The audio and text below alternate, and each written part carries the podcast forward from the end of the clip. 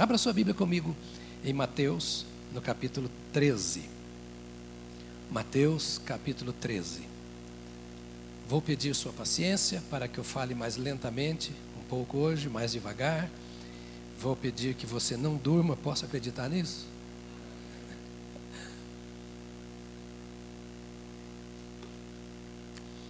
Mateus capítulo 13,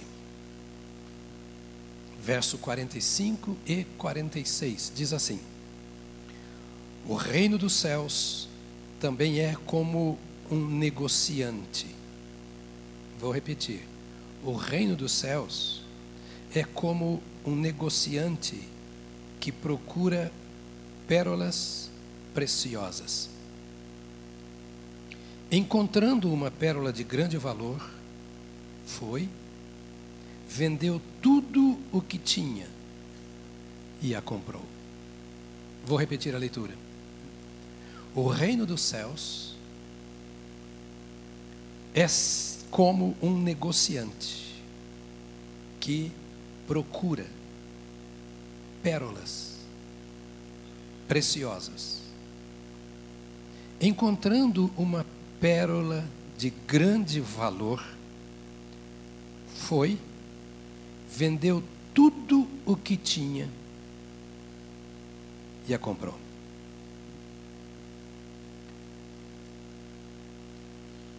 É a história de um negociante. E de certa forma, todos nós somos negociantes. O dia inteiro e a vida toda, de alguma maneira, nós estamos sempre à procura de alguma coisa. A gente até poderia definir a vida como uma procura incessante. Sempre vemos espaços na nossa vida que precisam ser preenchidos. Sempre vemos que precisamos encontrar alguma solução para alguma coisa. Todos nós somos negociantes. Quando falamos em negócio, nós falamos em lucro. E todos nós estamos correndo atrás de alguma coisa que nos faça ter a, a sensação de que tivemos lucro. A maior de todas as buscas, aquela grande busca da vida, é a que diz respeito aos valores eternos. Tudo aqui passa. Jesus disse aos discípulos: não precisa ficar correndo e, e, ansioso pelo que vai comer, beber, vestir e tal, porque Deus sabe o que vocês precisam. Procure uma outra coisa que seja de valor eterno. Busque em primeiro lugar o reino de Deus e a sua justiça. As demais coisas serão acrescentadas. Sempre nós corremos então buscando. E Jesus fala aqui de um homem que buscava, que procurava o quê? Boas pérolas. Pérola de valor. A minha tradução aqui da NVI diz pérolas preciosas. Nos dias de Jesus, a pérola tinha mais valor do que o rubi, do que a esmeralda. E havia as pessoas que viajavam para buscar, comprar pérolas e revender. Segundo a história, era o Golfo Pérsico ou a Índia o lugar para onde essas pessoas iam comprar. Aqui está um homem que era um vendedor de pérolas. Provavelmente um homem rico. Nos versos anteriores, o Senhor Jesus fala de um homem que é possível que tenha sido esse homem um homem pobre, que andava de alguma maneira ali no campo que não era dele, talvez trabalhando naquele campo, e ele descobre um tesouro. Por acaso.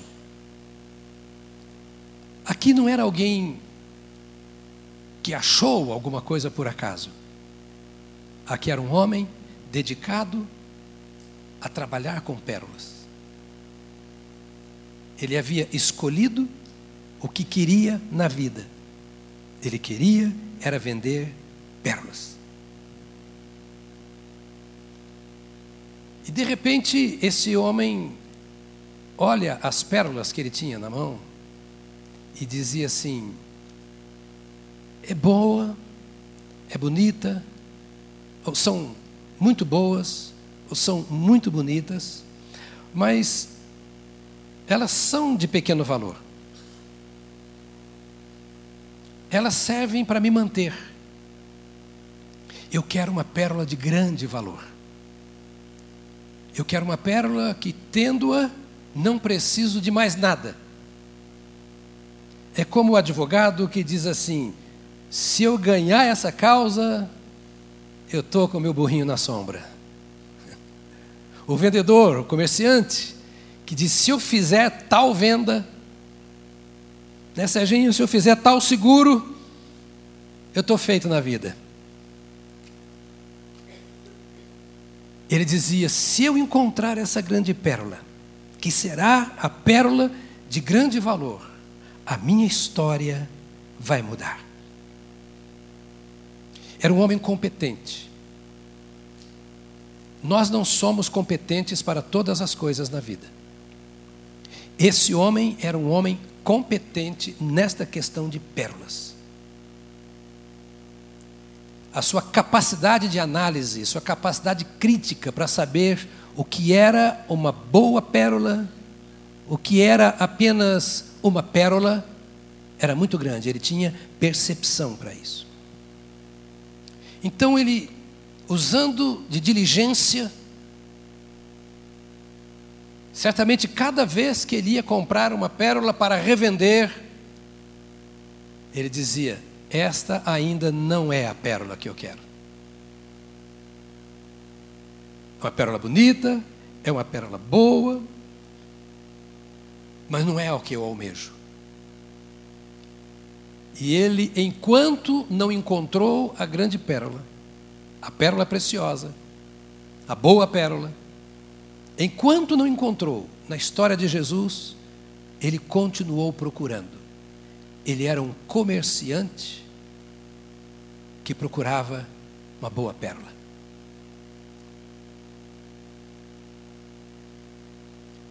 Jesus está falando ao coração daquele povo para que o povo pensasse, para que o povo analisasse. Assim, as riquezas que eu tenho são perfeitas? A pérola pode ser comparada, ou as pérolas que ele vendia, às grandes bênçãos que nós recebemos de Deus o emprego, o salário, a família, os dons.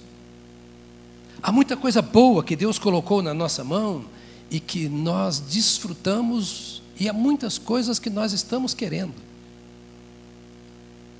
Agora, esse homem, ele era decisivo, resolutamente, zelosamente. Ele ia trabalhando com aquelas pérolas que ele tinha até que ele pudesse encontrar a pérola de grande valor que realmente ele procurava. Uma pérola que talvez não fosse tão grande no tamanho, mas era de formação perfeita, era sem falha. Alguma coisa que ele pudesse colocar para fora, mostrar às pessoas e dizer: Eu encontrei a pérola que eu procurava. E deixa eu repetir, ele procurava com tanto zelo. Ele usava tanto a sua habilidade mental. Ele avaliava tanto o que vinha às suas mãos.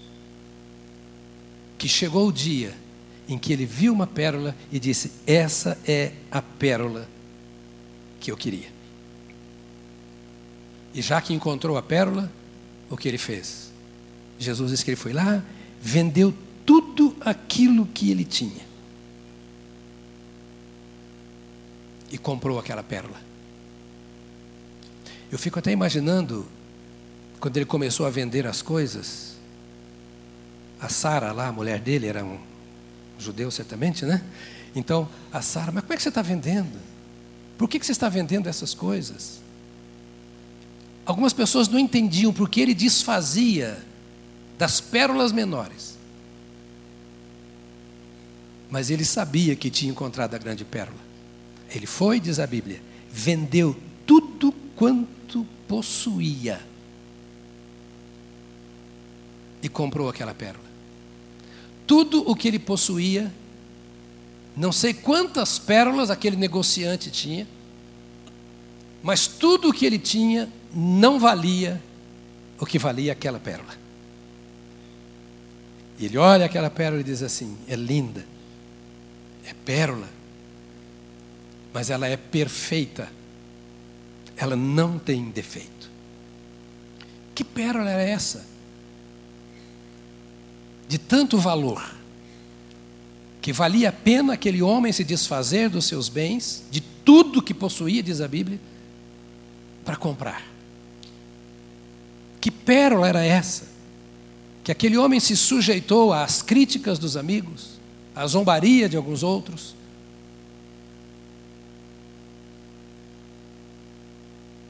Porque vendeu tudo o que tinha. Jesus começa assim: o reino dos céus é semelhante.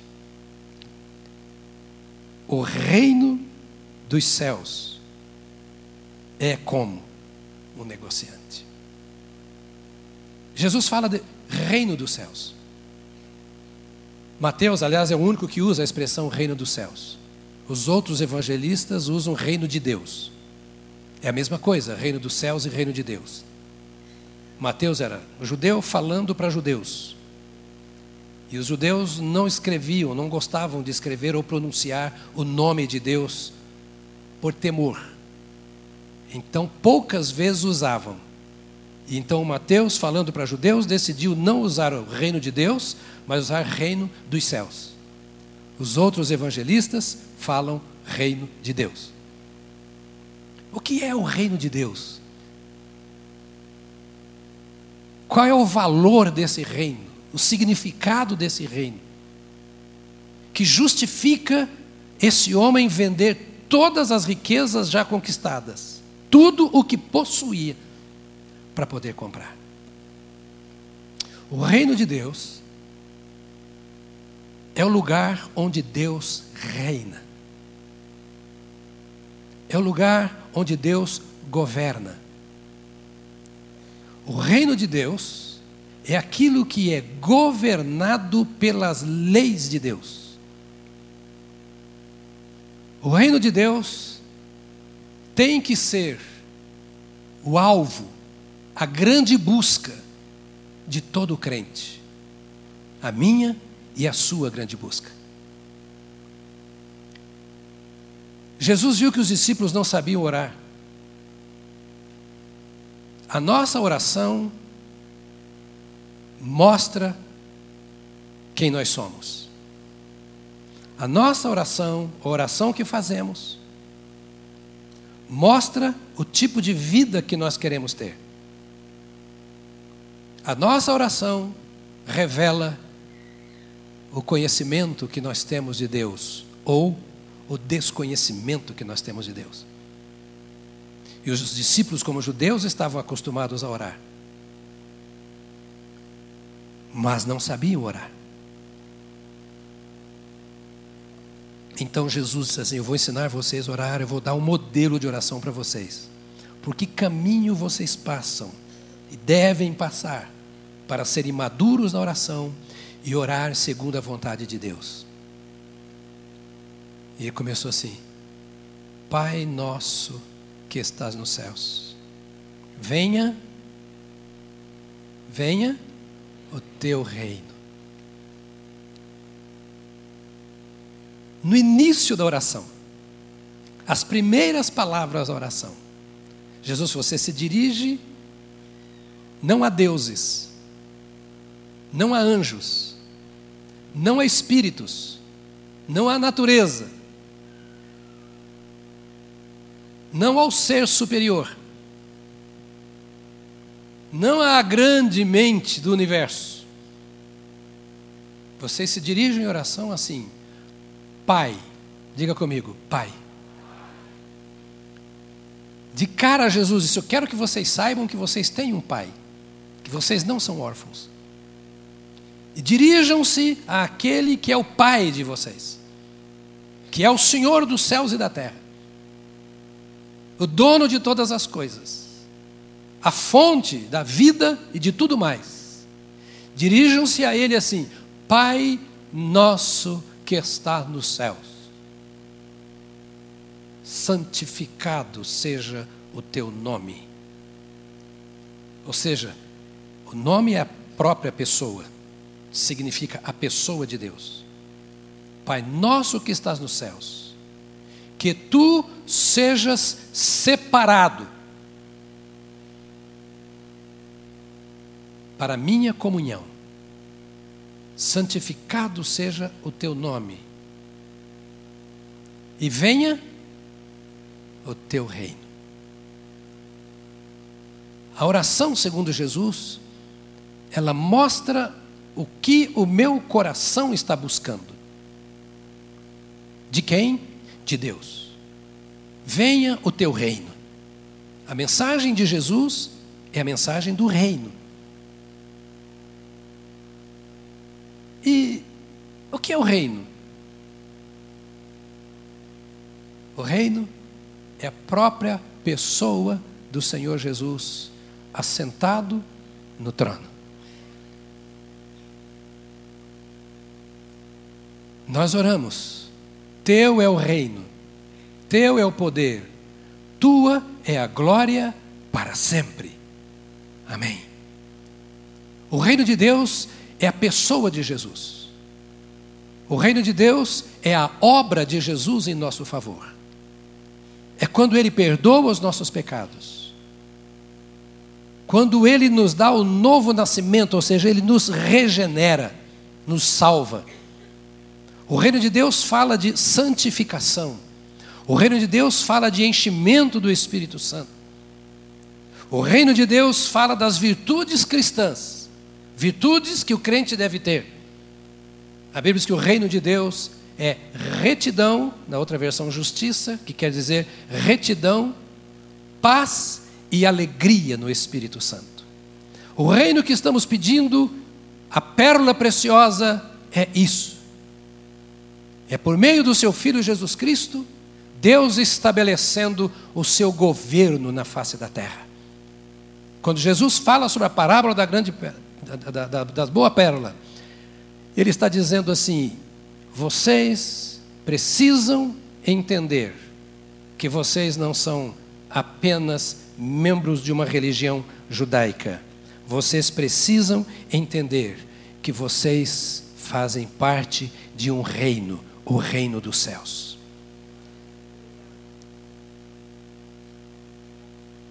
A lição básica que o Senhor nos traz em primeiro lugar é que nós precisamos estar conscientes daquilo que procuramos. Era a sua fala aos seus discípulos. E toda manhã, quando nós nos reunimos aqui, eu estou discipulando você. Porque o meu papel é fazer de você um discípulo de Jesus Cristo. Que Jesus estava dizendo para aquelas pessoas é, não justifica vocês ficarem correndo com muitas pérolas nas mãos. Existe algo maior do que a cura. Existe algo maior do que uma alegria. Existe algo maior do que uma resposta de oração para um emprego. Existe algo maior do que um ministério. Você pode estar envolvido com seus dons, mas não estar no reino, sob o domínio do reino, sob o governo do reino. Porque o reino de Deus não é aquilo que eu faço. O reino de Deus não são os meus serviços, os meus ministérios ao Senhor. O reino de Deus não é o que eu ofereço a Deus mas é o que Deus oferece a mim. Não é o que eu dou a Deus, é o que Deus dá a mim. Então Jesus está dizendo que eu preciso pensar muito se de fato o que eu estou fazendo tem a ver com o reino de Deus. Esse homem tinha consciência, ele sabia o que ele estava procurando. Ele sabia atrás do que ele corria. Ele sabia qual era o seu negócio. Porque aqui diz que era como um negociante, um homem que negociava pérolas. Sabemos o que estamos procurando. Sabemos de fato qual é o nosso negócio. A mais bem-aventurada dentre todas as mulheres foi Maria, que concebeu e deu à luz a Jesus Cristo, que colocou a sua vida em risco às críticas, às zombarias, por ser, por estar grávida. Ela teve regozijo no espírito por ter Jesus. Doze anos depois, ela perde Jesus no templo.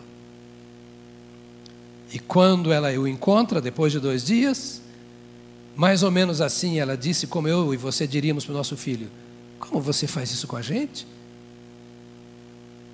A gente confiava que você estava conosco. De repente você deixou o seu burrinho pegar um outro caminho você quebrou a confiança que depositei em você. A cidade está cheia de gente. Nós estamos em caravana, vindo desde lá de Belém. Nazaré, melhor. E você não se importa conosco, está aqui tranquilo, no templo, enquanto nós estamos apavorados te procurando. Foi mais ou menos assim a conversa. Tenho certeza absoluta, porque ela era mãe. E Jesus vira para ela e diz assim: Tu não sabes que eu tenho que cuidar dos negócios de meu pai? Jesus era um negociante de boa pérola. E nos chama a sermos também negociantes de boas pérolas. Jesus tinha consciência do que ele procurava do que ele era, do que ele tinha que fazer. E meus amados irmãos, pelo que vemos hoje, não é a maioria dos que frequentam os bancos de igreja, não é a maioria dos que têm ministérios na igreja, não é a maioria dos crentes que de fato tem consciência do que buscam. E se me permitem, nem é a maioria que está querendo ter certeza do que busca. O que realmente procuramos?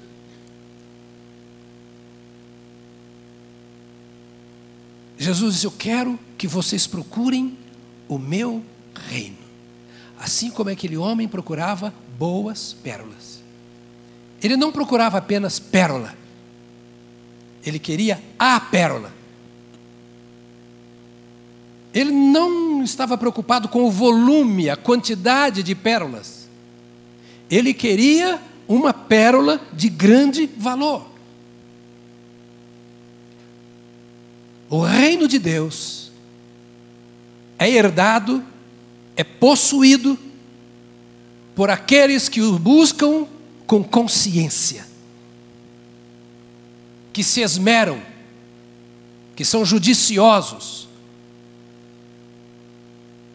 que, como aquele negociante examinava as pérolas, o reino de Deus é possuído, é herdado, é recebido, é instalado no coração daquele que não passa a vida ouvindo músicas e falando o dia inteiro, mas daquele que encontra um tempo para examinar o que é essa boa pérola.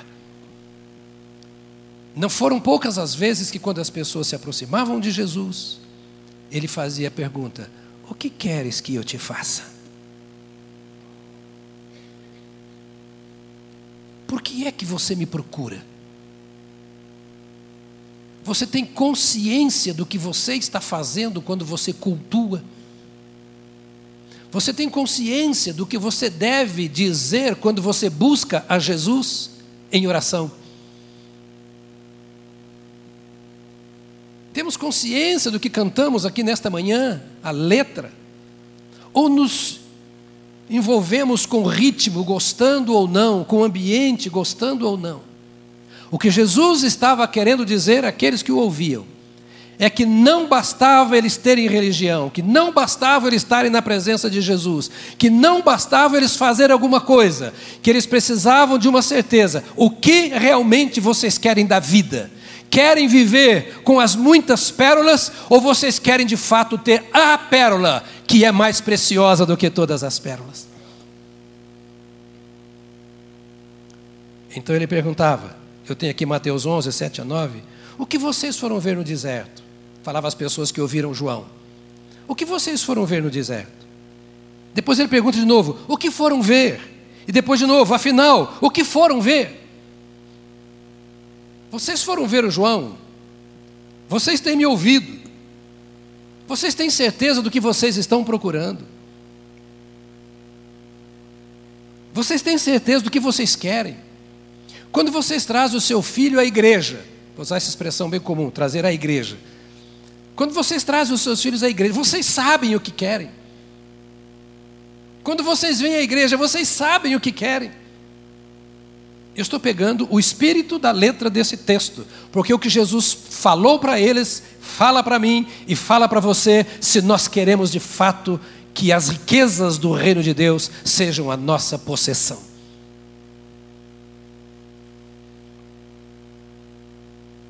Aí Jesus conta uma história dessa conversa com eles, o verso 16 e 19.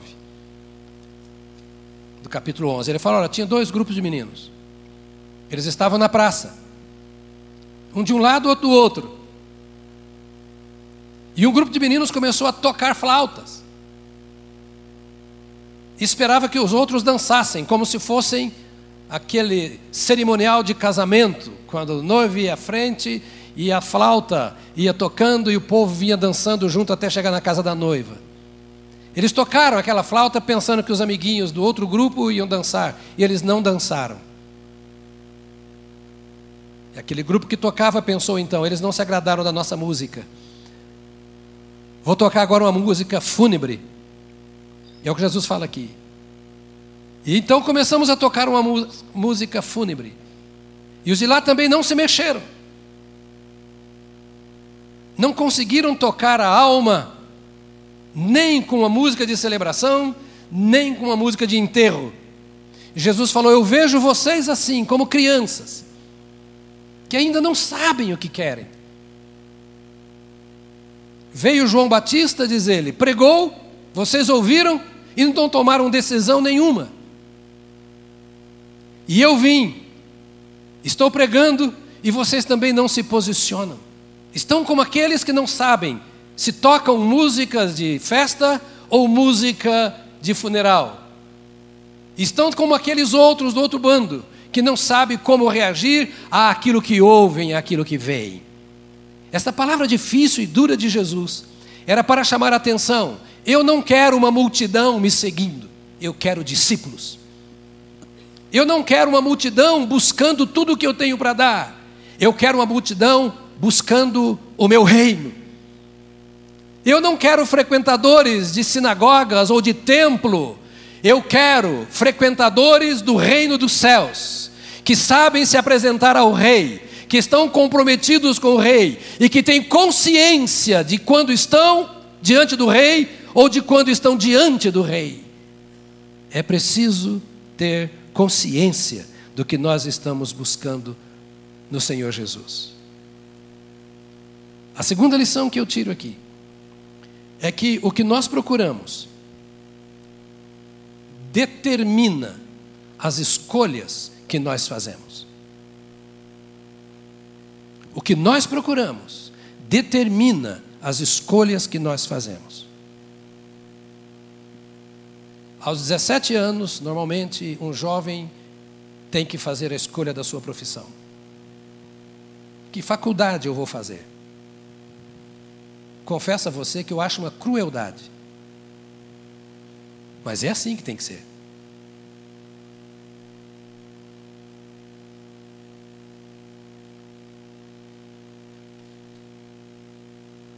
Que escolhas nós fazemos? Cada escolha que eu faço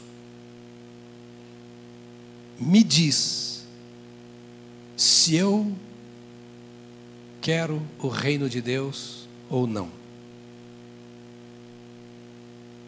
Quando eu escolho os meus amigos, quando eu escolho a minha profissão, quando eu escolho o meu estilo de vida,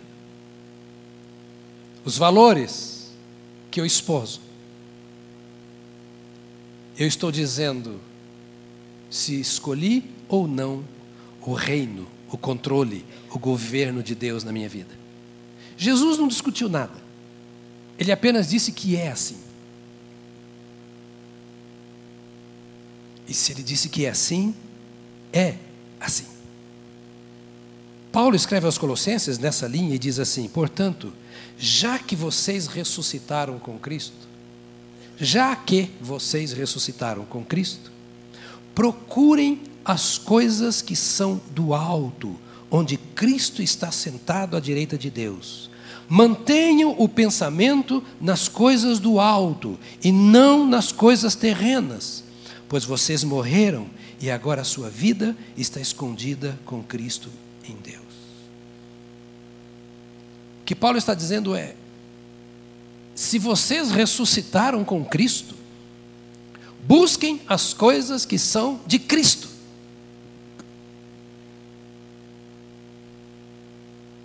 Não existe outra prioridade, nem na profissão, nem no trabalho, nem na igreja que você frequenta, nem no ministério que você exerce.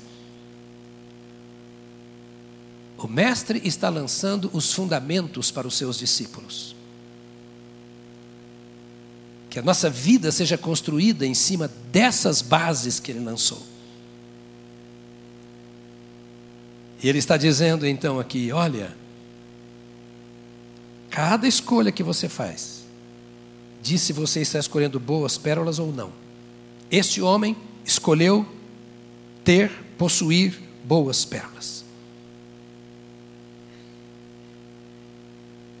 Então a escolha que você faz determina a qualidade daquilo que você terá. Está me acompanhando? Não tem como eu receber as coisas de Deus, a pérola de Deus, o reino de Deus, se eu escolho as coisas do reino dos homens. Jesus estava começando aqui o seu ministério. E nessa parábola ele está estabelecendo o fundamento. Quem é meu discípulo é desse jeito. A escolha que eu faço vai determinar se o bem que eu tenho é boa pérola ou não. Busquem as coisas lá do alto, onde Deus governa, onde Deus reina absoluto onde a palavra de Deus vale. Porque as coisas aqui de baixo não dão valor à palavra de Deus.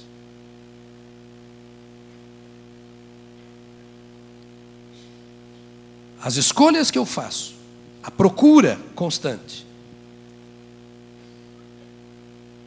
vai dizer se eu tenho ou não boas pérolas.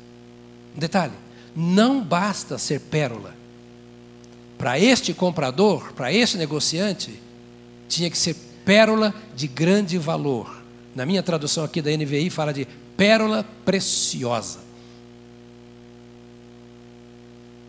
Estamos apostando a nossa vida em coisinhas? Paulo escreve aos Romanos falando sobre alguns assuntos assim e usa a expressão: Ele, Cristo, ou Deus, fez isto para tornar conhecidas as riquezas da sua glória. Tudo que Deus faz em meu favor é para chamar a minha atenção para as riquezas da sua glória. Cada toque de Deus na sua vida, cada testemunho do Espírito no seu coração, cada instrução da palavra que você recebe, cada bênção, cada bênção que o Senhor faz que eu experimente, é apenas para que eu saiba que existe uma riqueza no reino dos céus, que está à minha disposição. Então o Senhor está dizendo assim: não é para você se contentar com as pérolazinhas. Elas devem apontar para você o caminho, para dizer, lá no fim desse caminho, você vai encontrar a pérola de grande valor. Então Paulo diz assim: Eu oro também para que os olhos do coração de vocês, ouça, essa é uma batalha espiritual.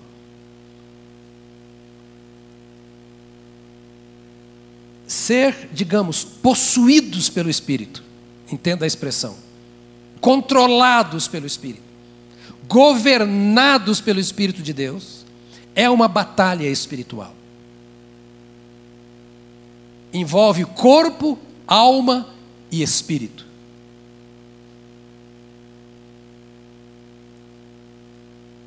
Não é possível brincar. Paulo diz: Eu oro também, para que os olhos do coração de vocês, talvez você não soubesse que coração tem olho, para que os olhos do coração de vocês sejam iluminados, esclarecidos, a fim de que vocês conheçam, ouça, se você quer crescer, não a mim, mas a palavra. Efésios capítulo 1, verso 18, eu estou lendo. A fim de que vocês conheçam a esperança para a qual ele os chamou. Paulo escreve para a igreja de Éfeso, diz assim: vocês ainda não conhecem. Eu estou orando para que vocês conheçam.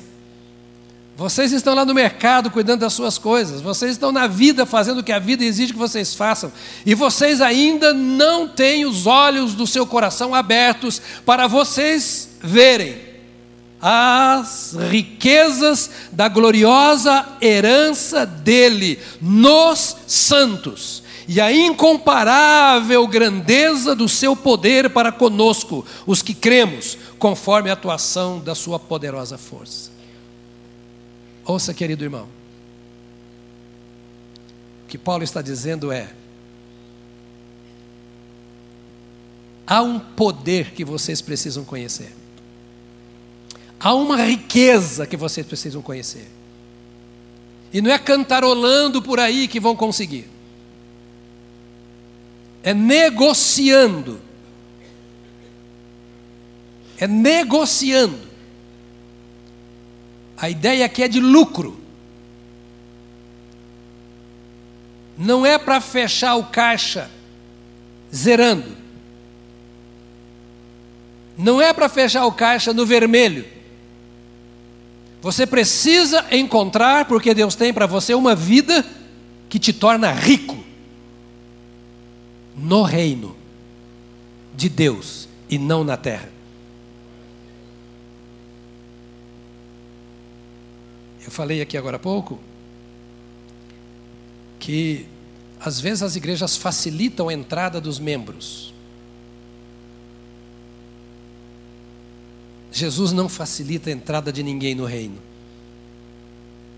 Jesus não quebrou o galho de ninguém não abriu mão de princípio algum do reino para que alguém rico ou pobre, influente ou não entrasse.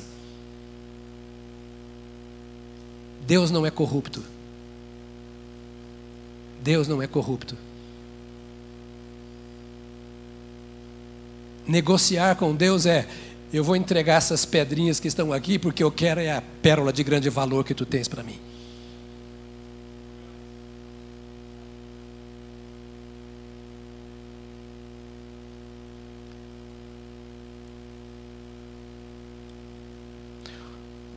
Que procuramos determina o campo onde nós vamos trabalhar. É o que Jesus ensina aqui nessa parábola. Onde é que você encontra essa grande pérola? Onde é que você trabalha? Onde é que você faz a sondagem?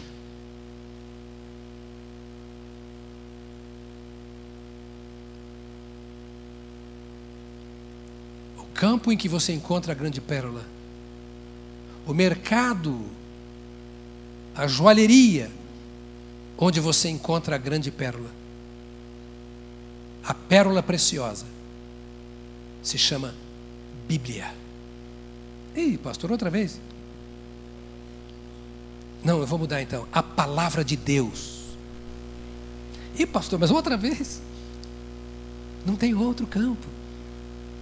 Você não vai encontrar na filosofia, você não vai encontrar na psicologia, você não vai encontrar na história, na arqueologia, você não vai encontrar em outro lugar. E você não vai encontrar na igreja. Nada substitui a Bíblia.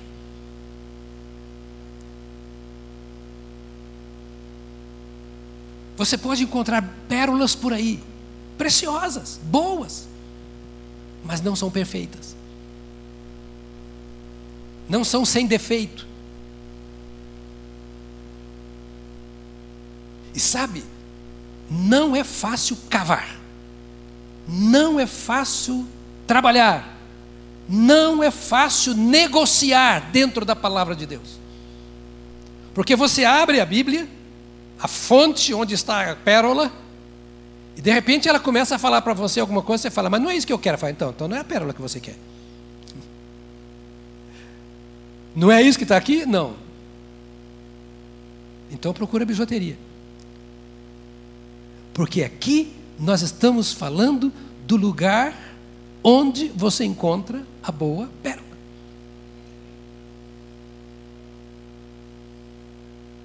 E por isso que é difícil você ouvir algumas mensagens, como por exemplo essa aqui. Tenho certeza absoluta, se eu estiver falando aqui que o Senhor te cura, o Senhor liberta, o Senhor vai fazer o quê? Você está, aleluia, glória a Deus. Mas eu estou dizendo de uma consciência.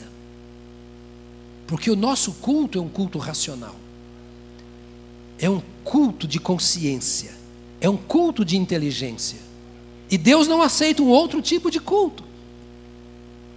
Por isso Paulo disse assim: Eu cantarei com o espírito e cantarei também com a mente. Eu orarei com o espírito, mas orarei também com a mente. Porque se não for com a mente, não é culto. E se for só no domingo, não é culto. E se for só quando eu estou com alguém, não é culto.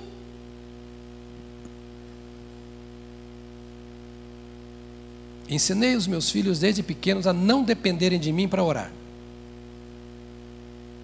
a não dependerem de mim para ler a Bíblia. Porque eu cansei de ver filhos de pastores que têm culto doméstico todos os dias. E depois de grande abandonar o Evangelho.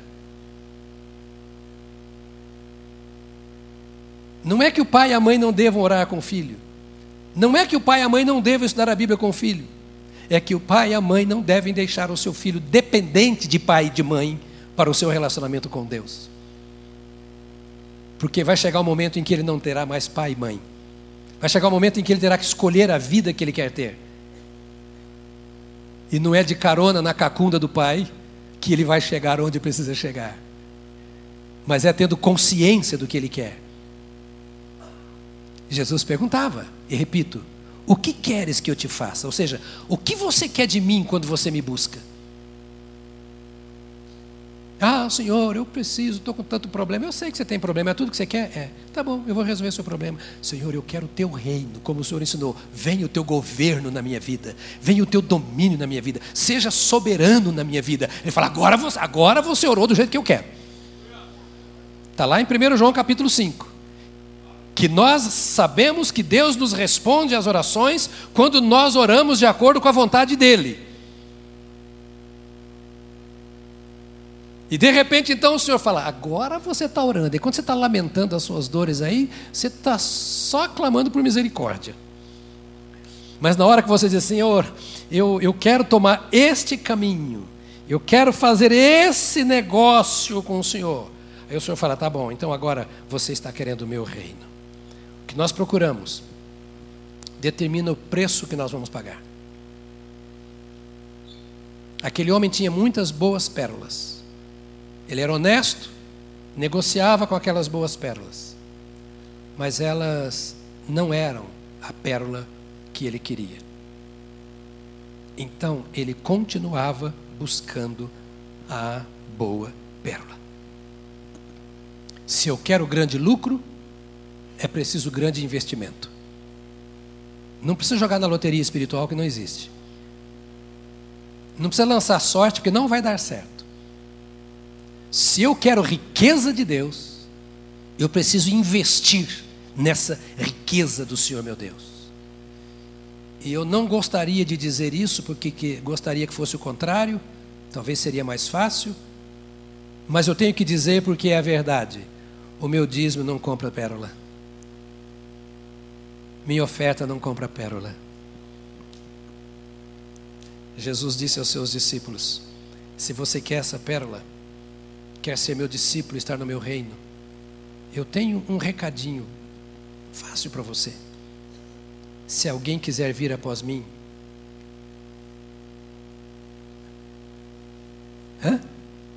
negue-se a si mesmo, tome a sua coroa e siga-me.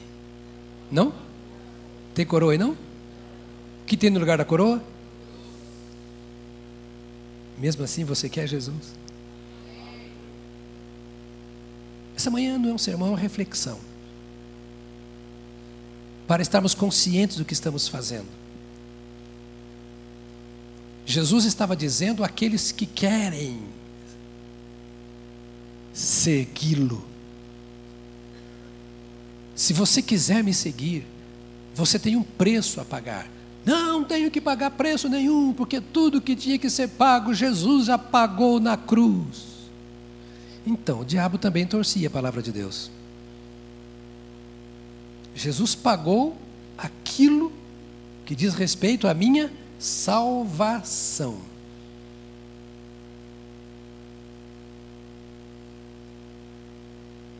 Mas eu posso ser um salvo não dominado pelo Espírito de Deus. Eu posso ser um salvo que não tem compromisso com o reino de Deus.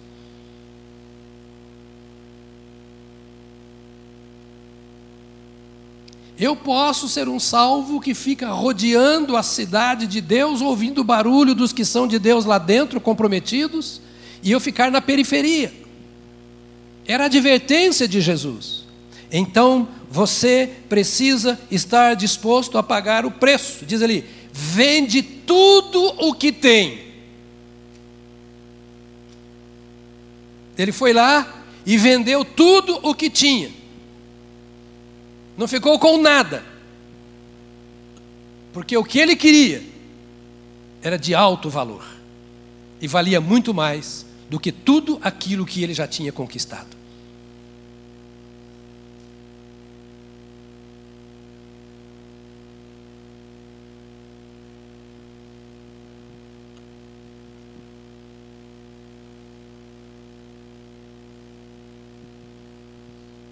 Que eu procuro? Estou disposto, disposto a pagar o preço?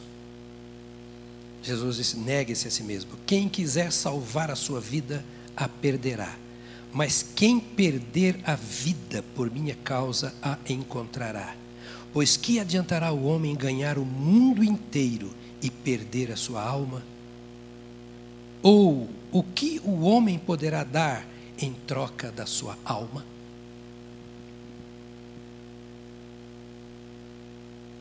Como eu dizia há pouco, há uma nova filosofia perigosa. Ela tem uma aparência muito bonita e ela até pode ser usada, mas é perigosa. A ideia de igreja no mundo hoje é que a igreja é como uma piscina. Eu até gosto da ilustração, mas repito, tem que tomar cuidado. Não sei se você sabe, mas tem muita gente que morre na piscina. E diz a igreja é uma piscina. E toda piscina tem o um lugar mais raso e o um lugar mais fundo. Lugar mais raso para que as pessoas entrem, e o mais fundo para que elas aprendam a nadar ou depois que aprenderam a nadar, entrem. Então nós realizamos um culto de águas rasas. A mensagem só para chamar a atenção do pecador para que ele venha para Jesus. E depois nós queremos levar a pessoa para águas profundas. Mas como nós também estamos só na piscina rasa, na parte rasa da piscina, fica uma igreja rasa. mas ela cresce em número, porque ela tem um punhado de coisas que ajuda a trazer aquela pessoa, atrai a atenção. Mas eu, eu fico olhando na Bíblia, se de fato eu posso usar essa figura para algumas coisas, eu fico olhando na Bíblia e vejo que Jesus não deu moleza, não. Concorda comigo? O moço falou: Ah, senhor, eu quero te seguir, mas deixa primeiro enterrar meu pai. O que, que eu tenho a ver com seu pai está morto? Manda os mortos enterrar seus mortos, vem e siga. Senhor, tudo eu te darei. Eu, eu, eu quero te seguir, mas é, eu, eu, tenho lá ah, os, os meus trecos para resolver. Eu quero saber onde é que o senhor vive, se eu posso levar meus trecos para lá. Se cabe na tua companhia, a minha mochila, a minha bagagem. Jesus falou: Olha, você quer me seguir, segue, mas é o seguinte: as aves dos céus têm ninho, as raposas têm covil, mas eu não tenho onde pôr a cabeça, não. Se você quiser me seguir, você é um peregrino nesse mundo. Não dá para vir com muita coisa, não. E essa palavra dele diz aqui agora: vende tudo o que tem e compra. Agora, ele diz: não tenho mais nada, mas tenho tudo, porque eu tenho a grande pérola. A última lição que eu quero tirar desta parábola aqui, nesta tarde ou manhã? Manhã? É tarde é, nessa tarde é que vender o que nós temos só compensa se nós de fato comprarmos a grande pérola. Aquele homem vendeu tudo quanto tinha, foi e comprou. Não adianta eu deixar os meus vícios, eu deixar algumas coisas, ter uma ética mais refinada, fazer negócios agora de forma melhor, ficar na periferia. Porque de repente eu vou perder as forças.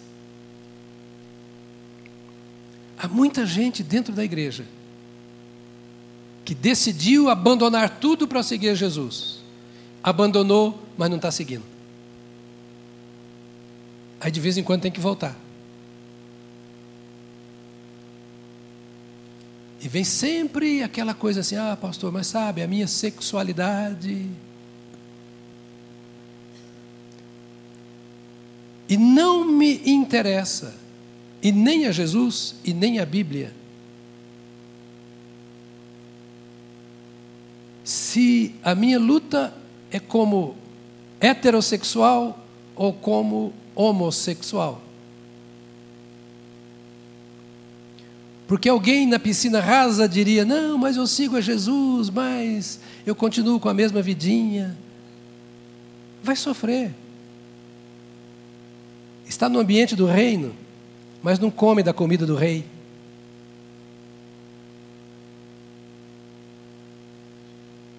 Está na cidade do rei, mas não tem lugar certo para dormir, para morar. Está vendo as riquezas do rei, mas não as tem. Está ouvindo a voz do rei, mas não consegue chegar até ele e se satisfaz só com a voz à distância. E não consegue porque está vivendo este ou aquele pecado para justificar. Jesus não brinca conosco. A pérola de grande preço é tudo aquilo que nós precisamos. Quando nós recebemos a pérola, que nós compramos, vem uma surpresa, uma alegre surpresa ao nosso coração. Nós descobrimos que o preço que nós pagamos por ela não é nada em relação ao valor que ela tem. Quem está no reino não está preocupado. Ah, porque a minha vontade? ah, porque eu queria, ah, porque eu quero, ah, porque minha força. Não tem isso quem está no reino. Ele vendeu tudo e comprou. E olha para trás e diz assim: olha, é às vezes difícil, a porta apertada. O caminho não, não me facilita a caminhada. Mas eu estou com a pérola. Eu tenho a pérola preciosa. Eu quero ler com você para encerrar. Romanos 8, 31. Fica de pé. Eu quero ler com você de pé esse texto. Romanos 8, 31. É, esta é a certeza, este é o cântico de quem comprou a pérola preciosa. Diz assim: Que diremos, pois, diante destas coisas? Se Deus é por nós, quem será contra nós? Aquele que não poupou a seu próprio filho, mas entregou por todos nós, como não nos dará juntamente com ele e de graça todas as coisas? Quem fará alguma acusação contra os escolhidos de Deus? É Deus quem os justifica. Quem os condenará? Foi Cristo Jesus que morreu e mais, que ressuscitou e está à direita de Deus e também intercede por nós. Quem nos separará do amor de Deus ou do amor de Cristo? Será a tribulação, a angústia, a perseguição, a fome, a nudez, o perigo ou a espada? Como está escrito, por amor de ti enfrentamos a morte todos os dias. Somos considerados como ovelhas destinadas ao matador. Mas em todas estas coisas somos mais do que vencedores por meio daquele que nos amou. Pois estou convencido de que nem a morte, nem a vida, nem anjos, nem demônios, nem o presente, nem o futuro, nem quaisquer poderes, nem altura, nem profundidade, nem qualquer outra coisa na criação será capaz de nos separar do amor de Deus que está em Cristo Jesus, nosso Senhor.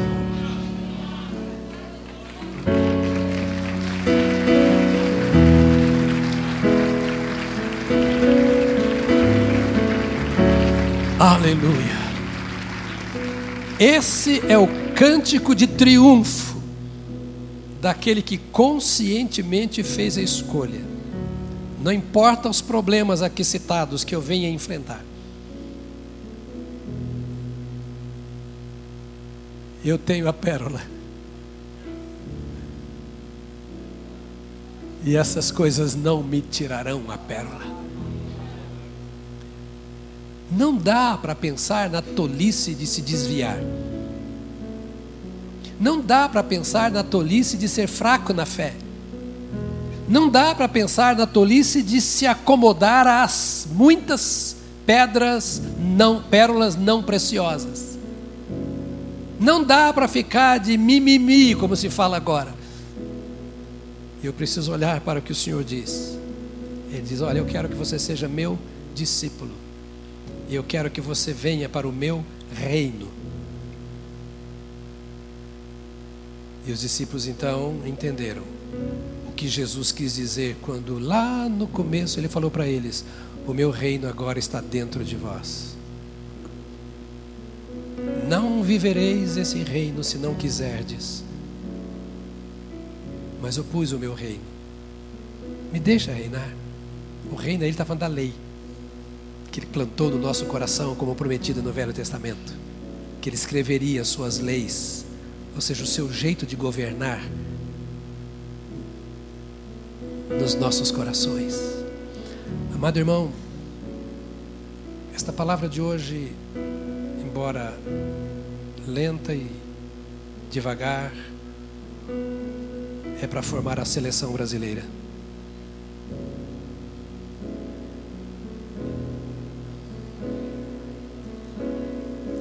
é para formar uma seleção que ganha.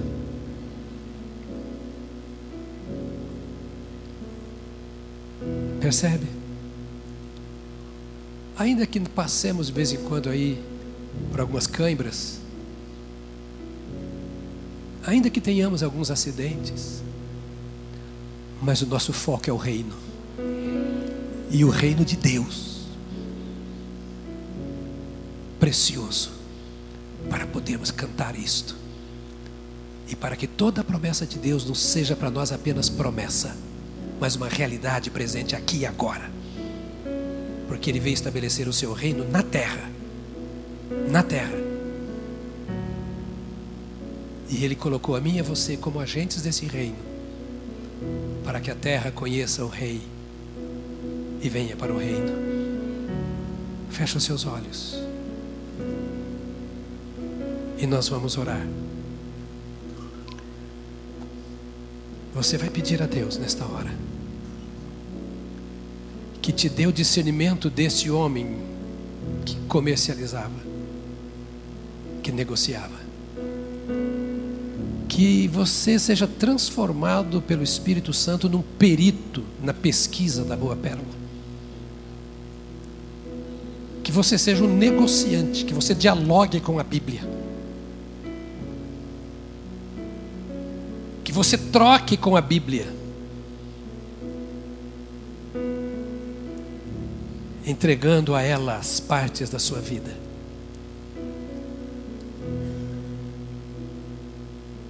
Venha o teu reino, ore ao Senhor.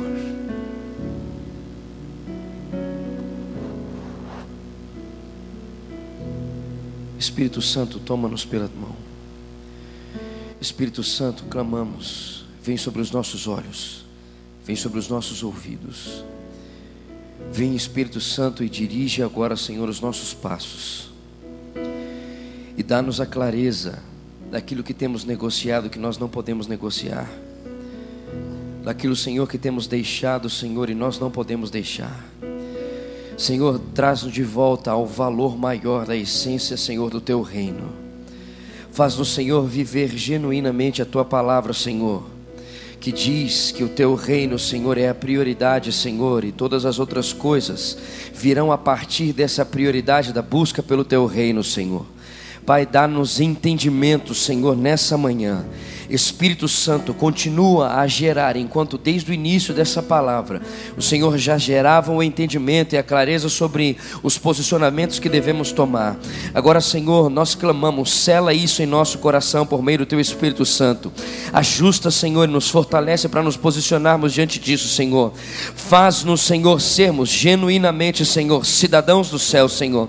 Faz-nos verdadeiramente nos portarmos como herdeiros, Senhor, da Nova Jerusalém. Faz-nos Senhor, trilharmos um caminho que nós temos a perspectiva da tua vontade, não a perspectiva do homem. Que nós temos, Senhor, a perspectiva do teu coração e não a perspectiva da nossa vontade. Que nós tenhamos, Senhor, o entendimento que o Senhor é a referência e é a partir da tua vida, Senhor, que nós conseguimos viver o que a palavra diz que devemos viver e como devemos viver. Senhor, pega na nossa mão e por meio do teu Espírito Santo nós clamamos: ajusta e alinha-nos. Venha Espírito Santo e toma-nos pela mão e traz-nos o temor necessário para que venhamos, Senhor, a viver como verdadeiros herdeiros, Pai, aonde a prioridade é o Rei dos Reis, aonde a ordenança vem a partir do Rei dos Reis, aonde a governança vem do Rei dos Reis. Em nome de Jesus, Senhor, faz isso, Senhor. Dá-nos a clareza em relação ao nosso trabalho. Senhor, vem sobre a nossa dinâmica de trabalho, nos dá a clareza de como nós nos portamos com os nossos chefes, como nós nos portamos Senhor, com aqueles que servem juntamente a nós,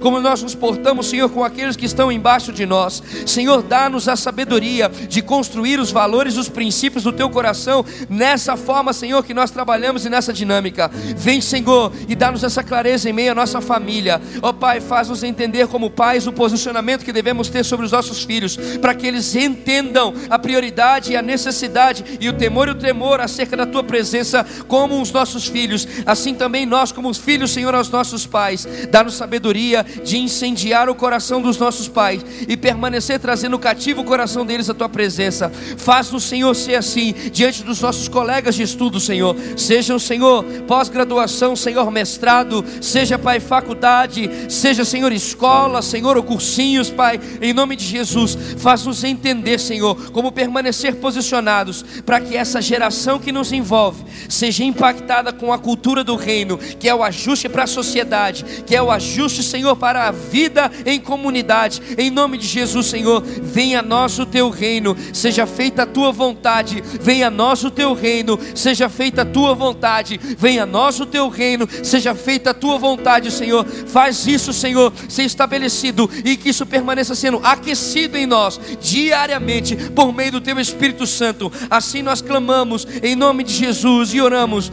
Pai nosso que estás nos céus, santificado seja o teu nome, venha a nós o teu reino, seja feita a tua vontade, assim na terra como nos céus.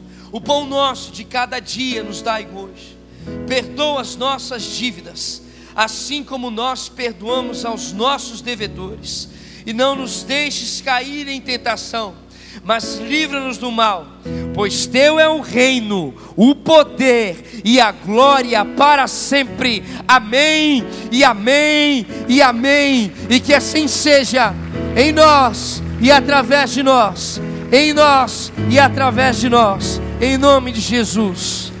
Uma semana vivendo como herdeiro e como princípios do reino através da sua vida, em nome de Jesus. O Senhor seja contigo, em nome de Jesus.